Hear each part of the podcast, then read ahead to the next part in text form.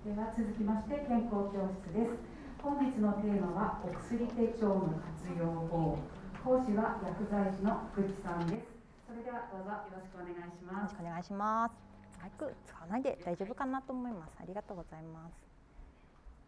はい。じゃすみません。皆さんおはようございます。はいおはようございます。えっと星総合病院薬剤部薬剤師の福地智子と申します。じゃあ今日は30分健康教室ということでお薬手帳の活用法ということでお話しさせていただければと思います。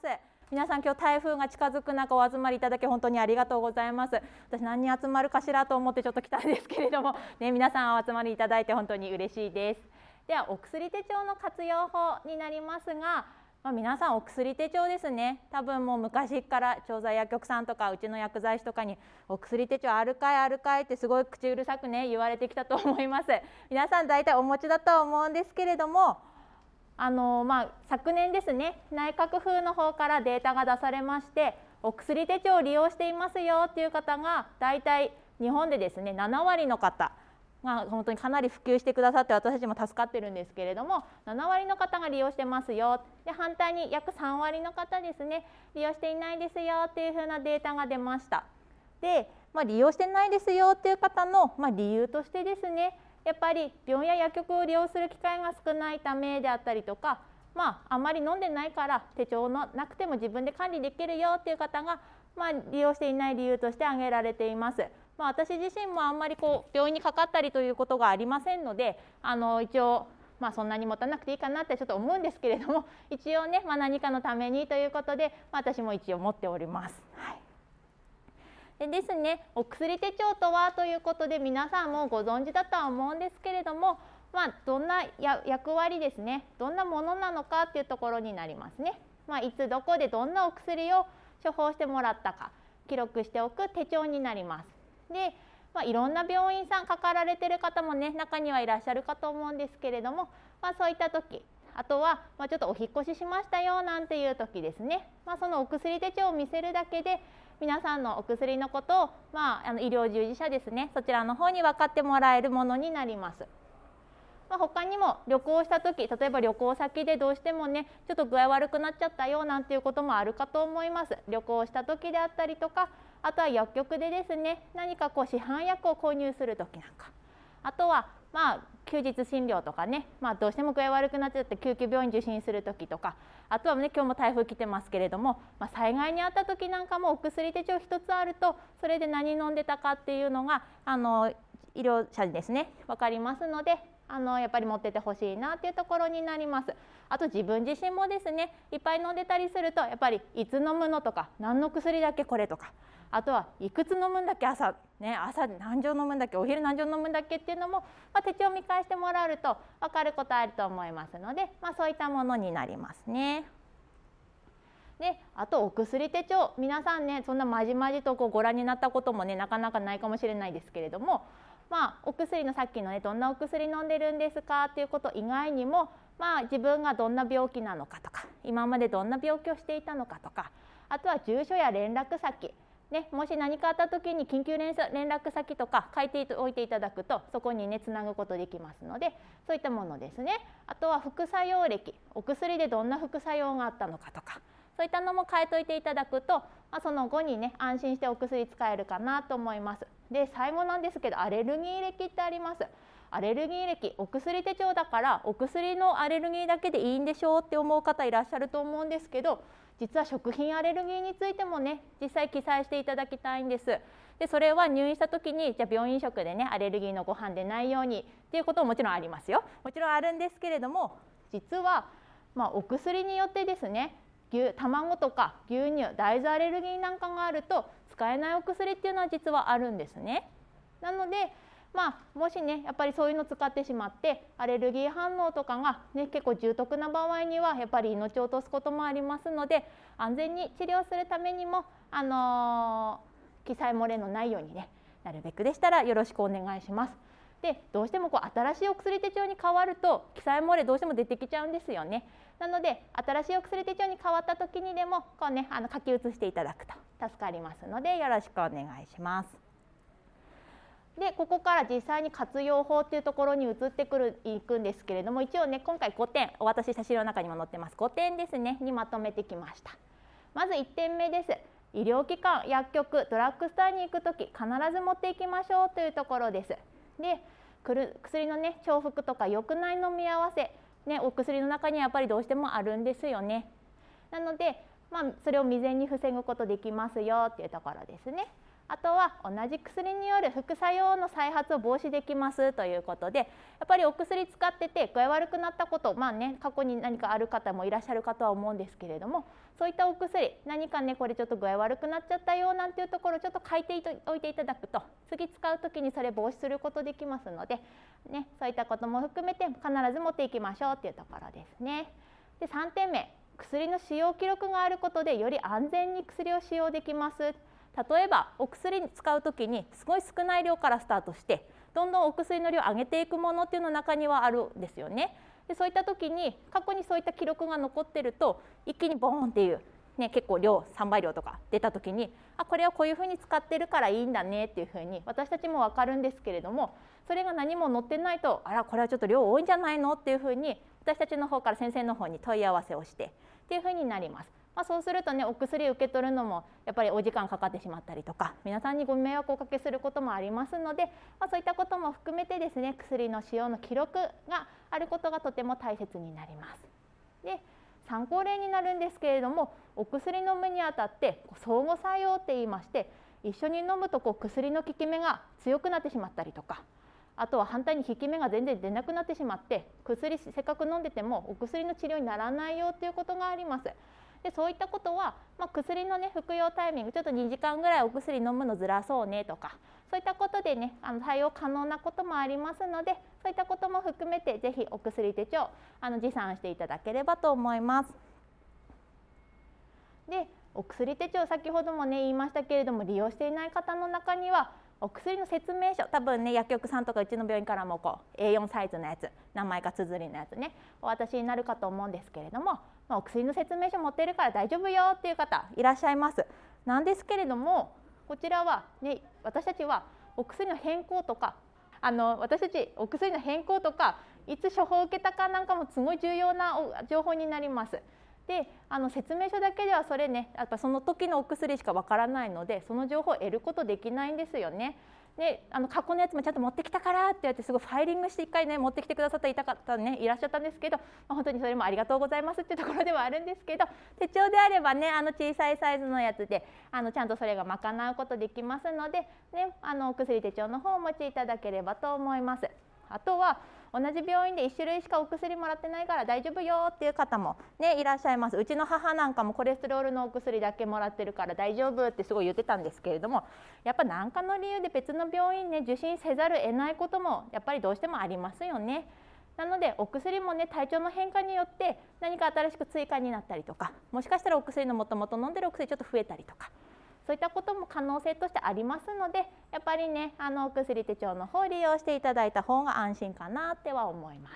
はい、で2点目ですね医師や薬剤師に言いたいことや伝えたいことを書いておきましょうということです。ね体調の変化とか気になったこと相談したいことなんかをねちょっとメモ代わりでいいですさささっと書いておいていただくと次回忘れずにそれ例えば誰かに見せた時にあこんなことそういえば書いてあったわねっていうふうに自分でもね見た時にこう思い出すことできますよね。どうしてもね先生の前にこうで行っちゃうとねちょっと萎縮して言いたいことが言えないわなんていう方もね 中にはいらっしゃるかと思うんですけれども、まあ、そういった時にもちょっとこう書いておくとあの忘れずに伝えることできるかなって思います。もちろん私たち薬剤師に対してもあの言いたいこととかね何かこうあの気になってることなんかここ不安だわなんていうことをね書いといていただけるとねいいかなって思います。私たちは必ず見ますので、うん、で、まあ、例えばですけれども新しいお薬飲んでかゆみが出たから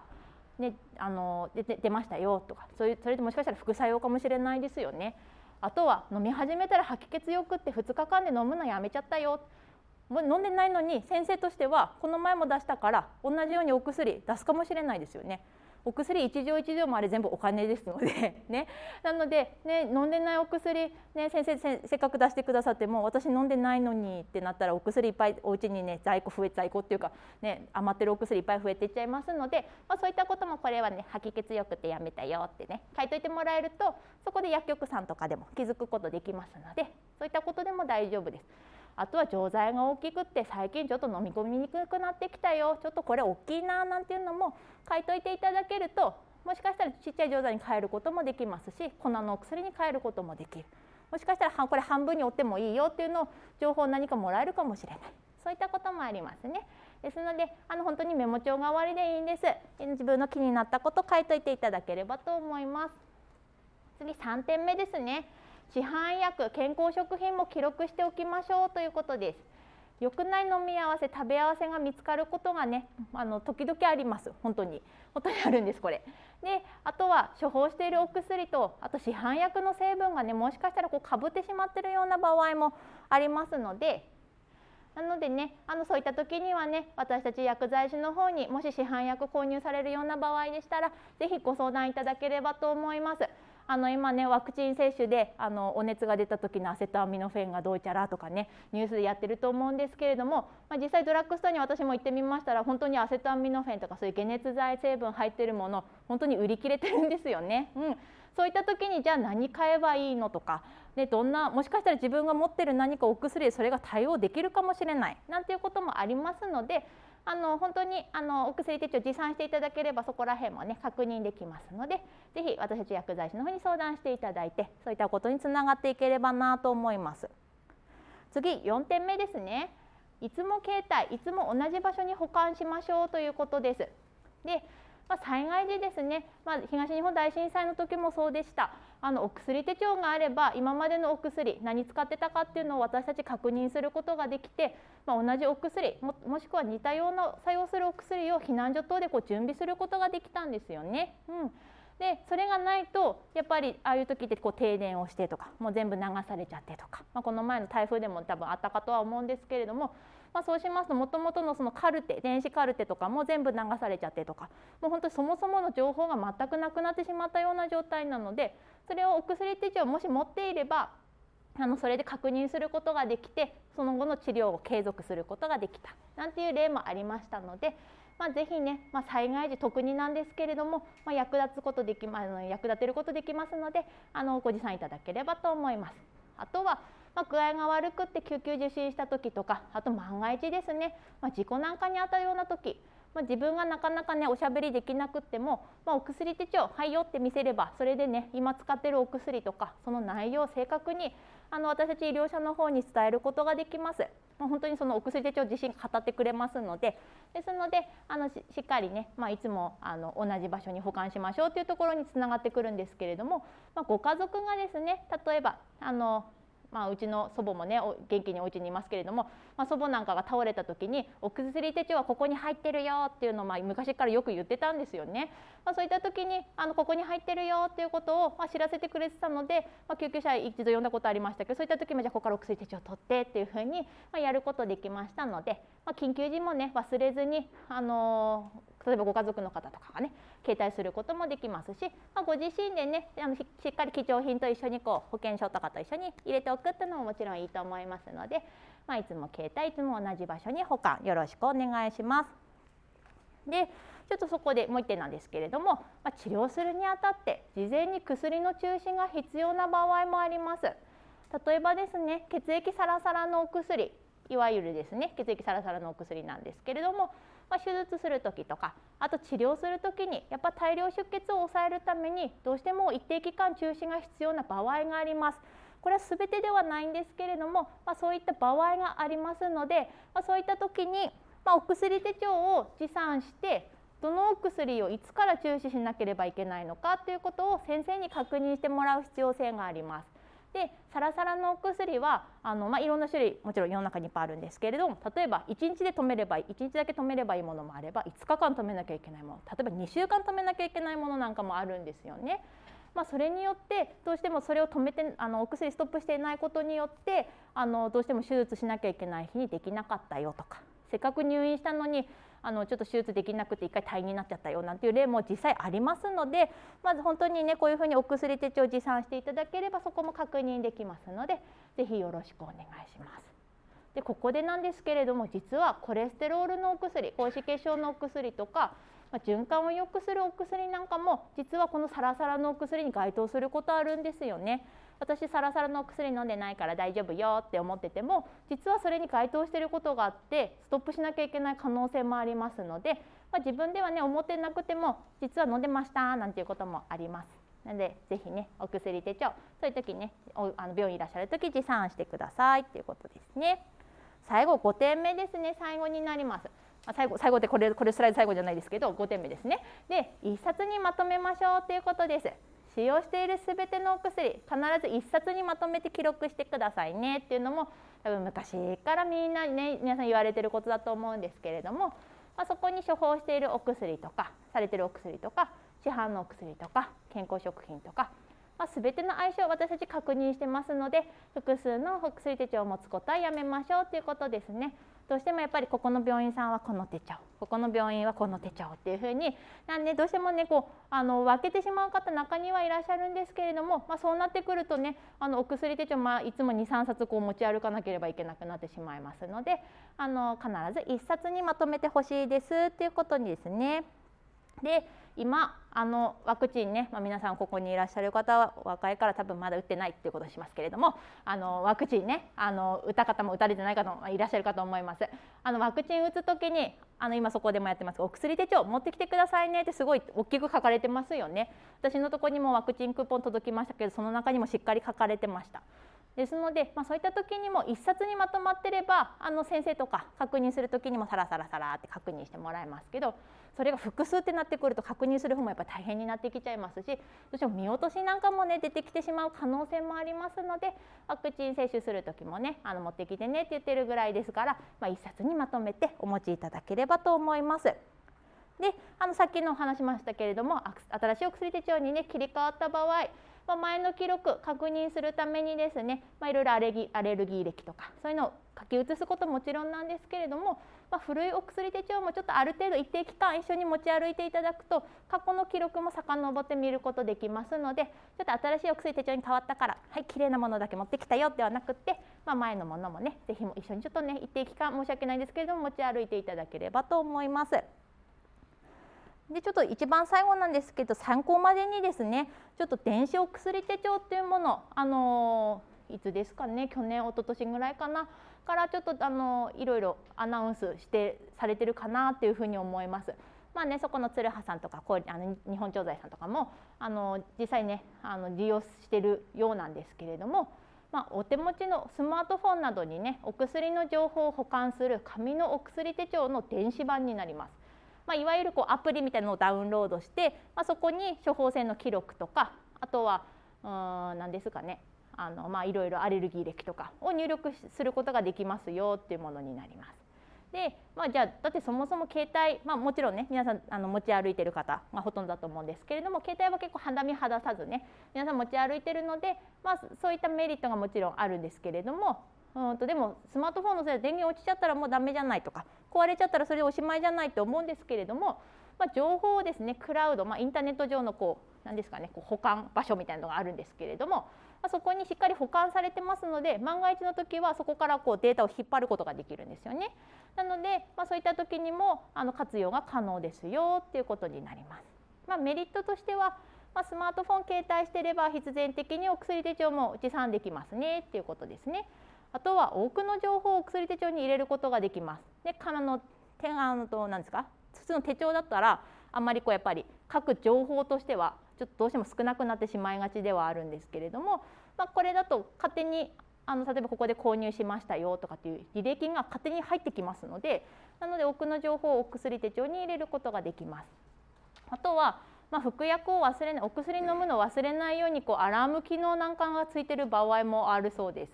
すごいですねなんかねでも嫌ですねずっとなんかピロピロ鳴られてもねなんかそれにね焦っちゃいますよねちょっとね。ということのアラム機能なんかもついてるものもあるそうですね。あとはちょっとなんかこれは最後はいいかなってちょっと思ったんですけれども家族全員分の情報を一つのアプリで管理できるそうです。うん